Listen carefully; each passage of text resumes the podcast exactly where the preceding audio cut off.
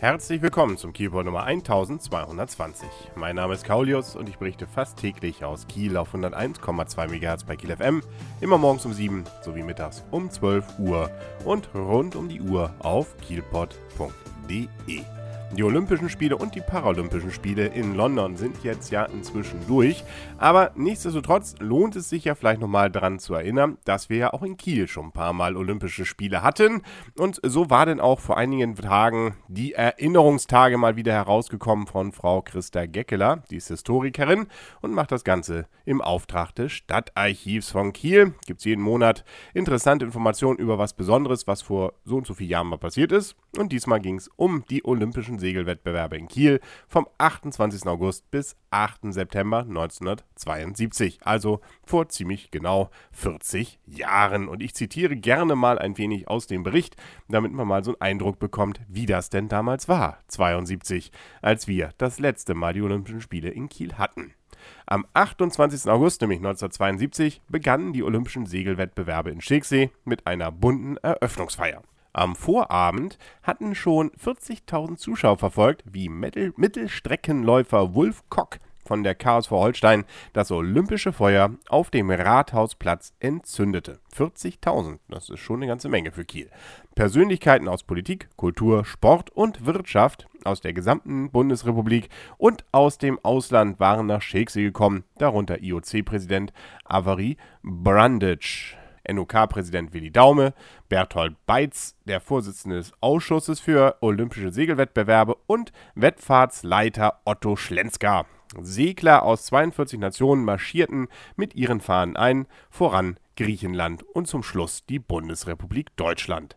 Willi Daume und Avery Brundage sprachen zu den Sportlern und Gästen. Inzwischen hatten elf Läufer das olympische Feuer vom Rathausplatz nach Schilksee gebracht. Ja, ja, schon eine gewisse Strecke.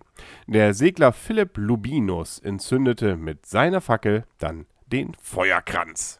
Unser Oberbürgermeister von damals, Günther Banzer, ähm, hat im Rückblick übrigens festgestellt, dass Kiel mit Olympia die Jahrhundertchance hatte. Und äh, nachdem dann im April 1966 feststand, dass München die 20. Olympischen Spiele austragen würde, entschied sich das Organisationskomitee erst im März 1967, also über, na fast ziemlich ein Jahr später, für Kiel als Austragungsort der Segelwettbewerbe und gegen den Mitbewerber Travemünde.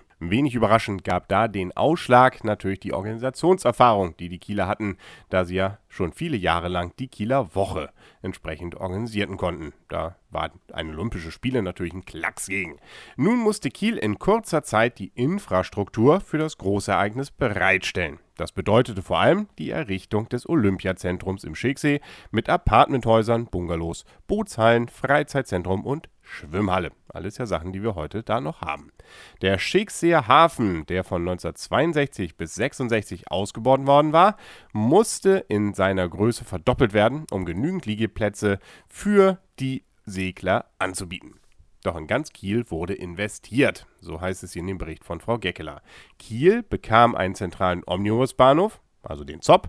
Das Opernhaus wurde vollständig wiederhergestellt und mit einem modernen Kubusanbau für Proben und Werkstätten versehen. Auch das ist ja heute noch gut zu sehen. Der alte Markt wurde neu gestaltet, ebenso die Kiellinie vom Yachthafen Düsseldorf bis zum Oslo-Kai als Uferpromenade. Als letzte Landeshauptstadt der Bundesrepublik bekam die Stadt endlich Anschluss an das Autobahnnetz. Pünktlich zu den Olympischen Spielen wurde das Autobahnteilstück am 4. August 1972 eingeweiht. Ja, das war ja dichte Bi. Als großes Nadelöhr auf dem Weg von der Kieler Innenstadt nach Schilksee hatte sich schon seit langem die Holtenauer Hochbrücke erwiesen. Eine zweite Hochbrücke mit einem umfangreichen Rampennetz entstand und mit ihr die B503 und die Fördestraße nach Schilksee. Ja, alles Leute, die jetzt ja in Kiel wohnen, Selbstverständlichkeiten, aber da sieht man, was für ein Glück, dass wir die Olympischen Spiele 72 hatten. Sonst wäre das hier, glaube ich, alles noch ein bisschen anders. Mit all diesen Maßnahmen entwickelte sich Kiel zu einer modernen Großstadt. Die Kosten blieben für die Stadt aber im Rahmen. Bund und Land trugen den größten Teil der Lasten. Die Wettbewerbe selbst blieben für die bundesdeutschen Segler enttäuschend. Willi Kuhweide und Carsten Meyer erreichten Bronze im Starboot und Uli Libor und Peter Naumann im Flying Dutchman. Die Segler der DDR holten eine Silbermedaille in der Drachenbootklasse, so heißt es hier bei Frau Geckeler. Die, zwei, nee, die 20. Olympischen Spiele standen unter dem Motto der heiteren Spiele, aber die so fröhlich begonnenen Wettkämpfe wurden ja bekanntlich überschattet. Denn am 5. September überfiel eine palästinensische Terrorgruppe im Olympischen Dorf in München die israelische Mannschaft.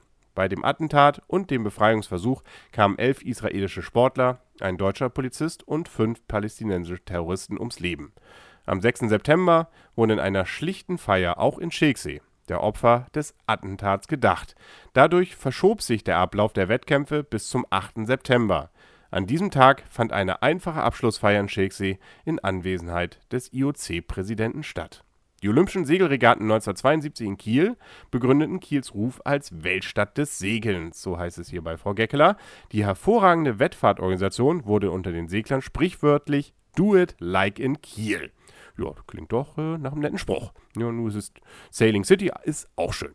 Die städtebaulichen Investitionen bleiben ein Vermächtnis der Spiele. Sie prägen Kiel bis heute. Genau so ist es. Wer dazu mehr wissen will, der kann auch noch mehr erfahren und lesen zu den Kieler Erinnerungstagen und auch noch den alten Folgen, nämlich auf kiel.de slash Kultur bzw. unter www.stadtarchiv-kiel.de kiel.de. Und wer generell noch mehr über Kiel erfahren will, der sollte morgen hier wieder 101,2 MHz bei Kiel FM oder kielpod.de einschalten. Da gibt es nämlich wieder eine neue Folge vom Kielpod. Bis dahin wünscht alles Gute.